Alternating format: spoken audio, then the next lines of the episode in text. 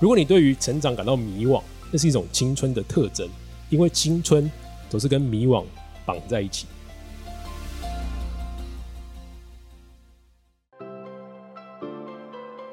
你好，欢迎收听雷蒙三十，我是雷蒙。雷蒙三十和你分享我和柚子的艺人公司故事，以及如何升级你的工作效率和生活品质，帮你找回你对于生活的掌握感。你知道吗？我们的三十岁除了朝九晚五，还有另外一种打开的方式。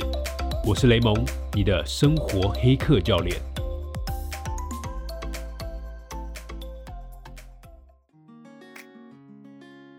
Hello，大家好，我是雷蒙。今天我们要来跟大家说一下，就是哲学家对于人生的一个最新的认识。我们常在社群媒体上看到一句话，叫做“成为更好的自己”。很多课程都有用使用这样的一个 slogan，但这句话。到底是什么样的意思呢？我觉得好像很多人没有搞明白，所以就被这句话直接买单了。那为什么有人可以活得越青春，有些人则是活得越老越油腻？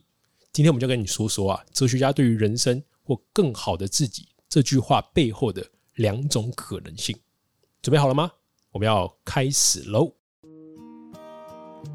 如果有个工程师啊，目前年收入是一百万元。他跟你说：“我要努力工作，把年收入升级到两百万，这算不算成为更好的自己？”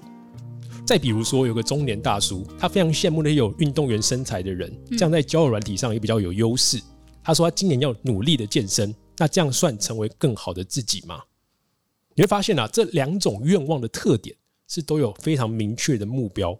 不过，我们还有另外一种愿望，我们可以仔细感受一下其中的差异。同样是一个工程师哦。他对于现在目前自己的收入很满意。有一天，他突然间突发奇想，想怎么样？想要去学怎么样去欣赏古典音乐。但是这个工程师一辈子都在研究怎么样 coding，所以他其实没有接触过音乐，甚至连音乐的历史文化还是乐理都不太懂。他曾经还在音乐会的现场睡着过。但他今天想要成为一个会欣赏古典音乐的人。再比如说，有个国中生，他有一天突然间下定决心。说他自己未来要成为一个物理学家，但他并不是想要去成为一个诺贝尔奖的得主，也不是为了考顶大，他只是觉得物理学家研究的东西特别酷，像什么量子纠缠啊，用微观世界来看这整个物理的环境。所以你问他物理学在酷在哪，他也说不太上来，他不太能理解物理学家，但是他想要成为物理学家。你有发现这个愿望跟上一个愿望的差异点了吗？我今天想跟你说的第一个认知升级的点在于。这个不懂古典音乐的工程师，还有这个说不清物理学家是什么的国中生，他才是真正想要成为更好的自己的人。为什么？还记得我们开始说的主题啊，就是这是哲学家对于人生的一个最新认识嘛？他们发现，其实我们的愿望分成两种，第一种叫做欲望，第二种叫做渴望。欲望叫 desire，渴望叫 aspire，就是欲望其实是一种需求。它是我们现在的价值观的一部分。假设啊，就像我现在来说，我现在特别想要吃一碗豚骨拉面，就是肉要厚的那一种，然后汤要浓的那一种，这是一种需求。因为我会吃拉面感到满足，但是这些行为不会改变我原有的价值观。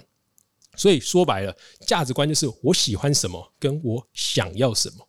我们绝大部分的一般人啊，在日常中做的任何的选择跟决策，基本上都是根据自己的价值观。所以，我们过了青春期的时候啊，你发现你的主观世界已经建立了、完善了，你对于事物的偏好也大概就是固定。所以，你要成为一个欣赏古典音乐的人，但是你不懂古典音乐哦，这就是一种完全不同的价值观跟愿望。因为我现在并不懂古典音乐的美跟好，古典音乐不在我原有的价值观的体系里面。我是因为干嘛？我是因为想要发展一个新的价值观，所以去做这件事情。所以他说，这种愿望，这个以色列的女哲学家艾德娜。他说：“这种愿望啊，叫做渴望，就是你希望发生的改变是很难说清楚的。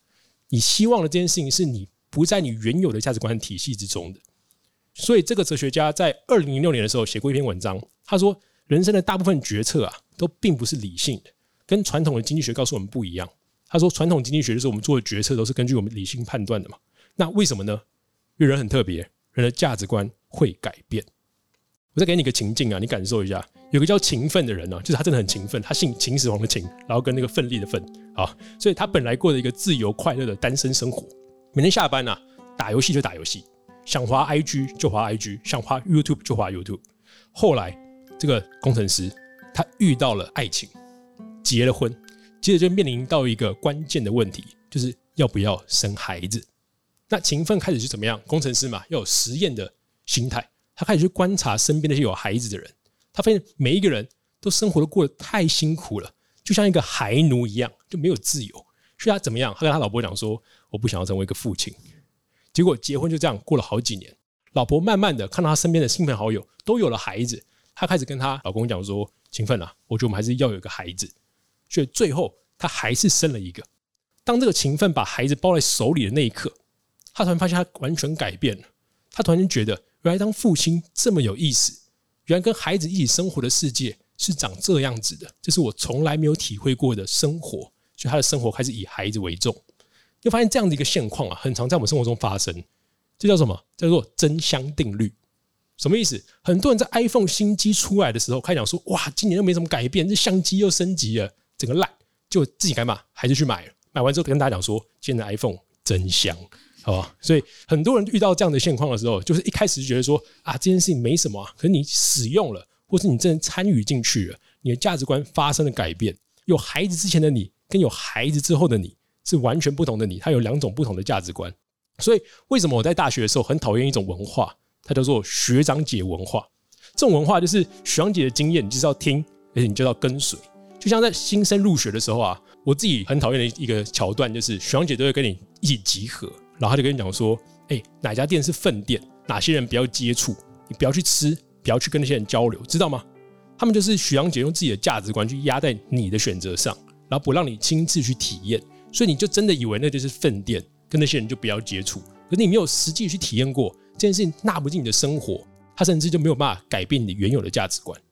对，所以回到勤奋本身呐，就这个男生好不好？就有了孩子变成父亲的这个男生，他说，哪怕你是帮别人带过孩子，或是听过别人抱怨孩子多辛苦，其实都没有办法真正体会哦。就你真的拥有一个孩子，当孩子进入你的生活之中，那是一个怎么样的感觉？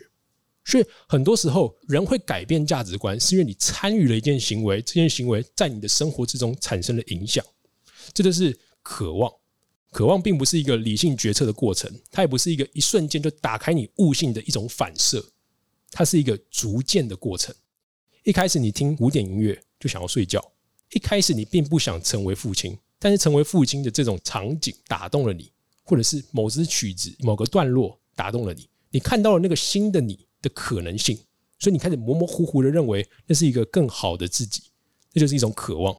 所以你能够渴望成为新的自己，你开始采取行动，开始把这件事情放进你身体之中，去接受新的价值观。这个时候，你的价值观开始有所改变。所以，无论是什么艺术啊、慈善、信仰，还是我在大学时期爱上的所谓的工作术，这个世界上啊，只要是有门槛的爱好，或是跟你原先的价值观体系都不太一样的爱好，它几乎都是这样培养起来的。就如果你懂数学啊，我们可以用数学公式来解释这个现象，好不好？就是你可以用一种公式，用微积分。需求是对现状的改变，那就是现状的一阶导数；渴望是对需求的改变，也就是对现状的二阶导数。那这个就是生活一刻跟个体经营者的本质。就是我一直在讲说，个体经营者并不是为了赚更多的钱，也不是去追求更多的权利，那些充其量只是结果，而且是加上幸运的结果。他们渴望的是啊，是从原本接受生活给我们的默认方式的这种价值观，到去拥有对于生活的掌握感，这种价值观的转换。所以我们可以很庆幸啊，我们人类是拥有渴望的能力的哦。我们是拥有这种能力去选择不同的价值观的，不然我们一直沉浸在自己原有的价值观，这个世界很没有意思。就是大家有没有看过一个叫《人类三部曲》的一本丛书？那哈瑞其实在里面有讲到，就是人其实没有决定自己喜欢什么的自由。但我现在来看，其实这种说法是不正确的，因为他没有考虑到人可以选择去渴望一个新的价值观。所以我们可以用渴望理论解释很多事情啊，就像今天一开始提到的青春，还有油腻。年轻的时候啊，我们都还没有稳定的价值观，所以在认识这个世界，我们想要成为各式各样的人，拥有很多的偶像。那即便他们没有完全理解这些偶像人物。但是他们勇于探索，他们并不知道那些所谓更好的自己是怎么样的。但是更关键的是，他们不想要停留在自己现在这个状态，他们无论如何都想要超越自己。那也是为什么很多人说一九九零后出生的 Z 世代没有办法被定义。这我看来是一种好事哦，因为它这是这个时代的幸运。但是探索总是有危险跟风险。比如说，有个人原本的价值观是岁月静好，赚钱养家，但在政府机关，他现在有一个稳定的工作。有一天，他突然间觉醒，OK 吗？他突然爆发了第二青春，告诉我说：“我要成为一个艺术家。”他的决定从他原本的政府机关辞职，全心的投入艺术。这个时候是一个好事，如果对渴望来说。但是对于他个人的人生的会后半辈子，可能是一个大的风险。所以说啊，如果你对于成长感到迷惘，那是一种青春的特征，因为青春都是跟迷惘绑在一起。那什么是中年油腻呢？大家现在有想到了吗？中年油腻啊，并不是指他的年纪，而是指他的价值观已经定死了。他没有所谓的渴望，他认为他现在这一套价值观就是最好的了。他的所有愿望都是欲望而已。做的选择都是基于他原有的需求本身，他不断去强化这些需求，甚至哦还会去鄙视其他的价值观。所以我认为啊，不再渴望就是青春彻底死去的标志。所以就是你开始会所谓的中年油腻，并不是真的指你的年纪，而是你失去了去接受新的价值观的时候。最后啊，渴望理论告诉我们，人生的重大决策是不可能完全理性的。所以啊，上大学选专业科系，到底是选一个自己喜欢的专业？还是选一个赚钱的专业呢？我告诉你，渴望理论告诉我们了：上大学的你其实完全不知道受到专业训练的那个你喜欢什么。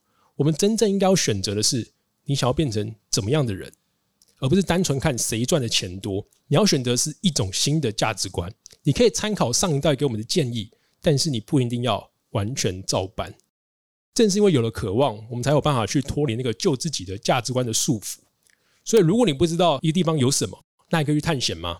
你不知道前面有什么样的探险，那才是真正的探险。所以今天这个艾德纳的哲学家告诉我们，我们在生活中的选择啊，不仅仅是根据价值观做选择，我们还可以去选择价值观。所以说，如果你现在不太能理解的那个自己，可能才是值得你渴望成为的那个你。需求能够满足，让我们活着，但是渴望的追寻，才能够证明我们是存在而且活着的。这是我们今天要跟大家分享的一个哲学家对于人生的新发现。那如果你觉得这个单元也不错的话，欢迎你到 Apple Podcast 给我们留下五星的评价，我们一定会每一个留言都认真的看过，然后在下一集的单集来回应你的。好，那我们下次见喽，拜拜。